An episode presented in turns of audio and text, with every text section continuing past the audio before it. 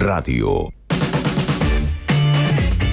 Es momento de meternos en esta mañana con algo que hacemos todos los jueves y tiene que ver con consultas relacionadas al derecho. Y saludamos ya a Sol Amado. Sol, muy buenos días, ¿cómo estás? Hola, buen día para todos, ¿cómo están? Bien, bueno, me gusta la propuesta del día de hoy porque venimos de cuota alimentaria y nos vamos a meter algo que está directamente relacionado, que es qué tengo que hacer si me quiero divorciar.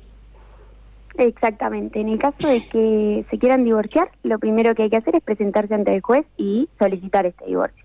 Bien. No, no es necesario obviamente invocar ninguna causal que justifique este requerimiento y tampoco es necesario esperar un tiempo desde la celebración del matrimonio. El único requisito que sí se exige es la presentación de una propuesta reguladora de divorcio, nada más. Ok, ¿qué es la propuesta reguladora de divorcio? Eh, la propuesta es un documento en el cual los cónyuges van a acordar todas las cuestiones, tanto personales como patrimoniales de la separación, ¿sí? Van a incluir todo lo relacionado a los hijos, a la cuota de alimentos, a la división de los bienes y todo lo relacionado, lo relevante, digamos, del matrimonio. Bien. Eh, esta propuesta puede ser presentada tanto de manera conjunta como de manera separada. Pero bueno, es importante a la hora de realizarla eh, buscar apoyo tanto en familia, amigos o profesionales, porque como se sabe es un momento de mucho cambio para los cónyuges Claro. y, y es importante tener un buen entorno de, de paz. Bien. Em, por ejemplo, ¿qué pasa? eh, porque me decías de llegar a un acuerdo. ¿Qué pasa si no llegamos a este acuerdo con, con la propuesta para el divorcio? Bien, en la generalidad de los casos no coinciden las propuestas y en estos casos se van a se va a citar a una audiencia de ambas partes para eh, negociar todos los puntos de controversia, y todos los Mm. puntos en donde hay conflicto. Y en el caso de que se llegue a un acuerdo, eh, el juez eh, lo va a aprobar eh, y se va a dictar la sentencia de divorcio. Ok. Em, me hablabas recién de, eh, entre las propuestas, que estaba la división de bienes. ¿Cómo es esta división o cómo se puede llegar a, a buen puerto en esta división de bienes? Bien, eh, si presentaron las propuestas de manera conjunta o si llegaron a un acuerdo en, en mediación, se va a dividir en base a lo que allí se pactó, ¿no? En las pautas ya establecidas. Mm, Ahora, si no se pusieron de acuerdo, el juez lo va a resolver en base al régimen que se aplica a cada caso en, en particular. Eh, si el matrimonio se, se realizó antes del primero de agosto del 2015, con la vigencia del, del código anterior, eh, se va a aplicar el régimen de comunidad de bienes. Por ende, a cada uno de los cónyuges le va a corresponder tanto los bienes propios, que son los bienes que con los que contaba antes del matrimonio, y eh, la mitad de los bienes gananciales, que son los adquiridos durante el matrimonio. Y eh, bueno, si se casaron con posterioridad a esta fecha, agosto del 2015, hay que ver eh, si se eligió por el régimen de comunidad de bienes o por el régimen de separación de bienes. Bien. Si se eligió el de comunidad de bienes, se va a dividir, como mencioné anteriormente, el cónyuge recibe tanto los propios como la mitad de los gananciales. Mm, Ahora, si se eligió el de separación de bienes, eh, cada uno de los cónyuges le va a corresponder tanto los bienes que tenía antes del matrimonio como durante, ¿sí? Eh, en este régimen lo que se hace es diferenciar el patrimonio de cada uno de ellos. Bien. De ¿Todos los bienes que se adquieren después del matrimonio son, eh, digamos, gananciales?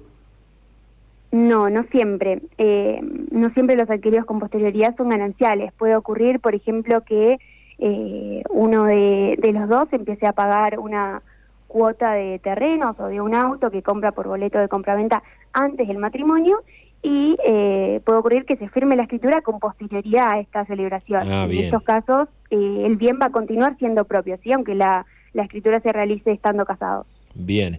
Eh, ¿Y qué pasa con los bienes, por ejemplo, que son a- adquiridos por herencia?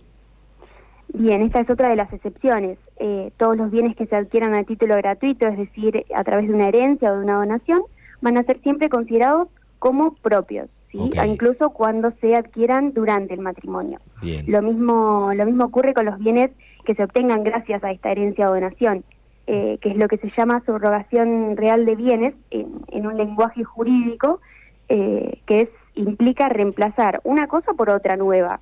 Eh, menciono un caso práctico como para que se entienda un poco más. Sí. Eh, por ejemplo, un cónyuge que recibe una herencia eh, en dinero y decide luego con ese, con ese monto comprarse un auto o un departamento o lo que fuere. Mm.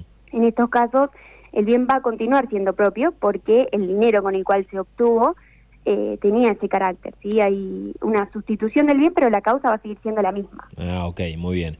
Em, entonces, para dejar un poco en claro, digamos, lo que puedo resaltar es no necesito ningún tiempo para iniciar un divorcio, puede ser un día después de casarme. Eh, Exactamente. No hay ningún problema con eso. Eh, y es importante lo que aclaraste con esta ley de, del 2015, ¿no? Que modificó un poco las cosas del divorcio.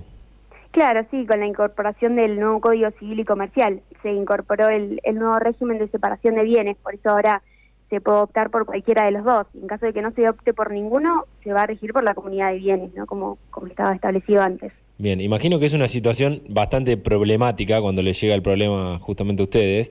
Eh, ¿Y cuál es la recomendación en este caso? Porque me parece que desde lo emocional va mucho, eh, pero lo importante es poder llegar a un buen acuerdo, ¿no? Claro, sí, lo importante es esto que mencionaba anteriormente, contar con apoyo, tanto de la familia como en amigos, profesionales, para, para crear un entorno sano, ¿no? Que no sea tóxico y poder dialogar más que nada con la pareja para, para poder llegar a acuerdos razonables, justos y, más si existen hijos, obviamente, que, que sea todo, que no sea traumático para ellos más que nada. Sí, de cuota alimentaria, ya hablamos la semana pasada, pueden encontrar la nota en estacionk2.com y se pueden sacar todas las dudas ahí. Y si alguien tiene dudas en esta mañana de, y está escuchando esto, ¿a dónde se pueden comunicar con ustedes para, para poder despejar todo este tipo de dudas? Bien, eh, tenemos un número de teléfono que es eh, 2262-643801 y si no se pueden contactar a través de nuestra página que es aboga.com. Bien, Sol, muchas gracias, te mando un saludo grande.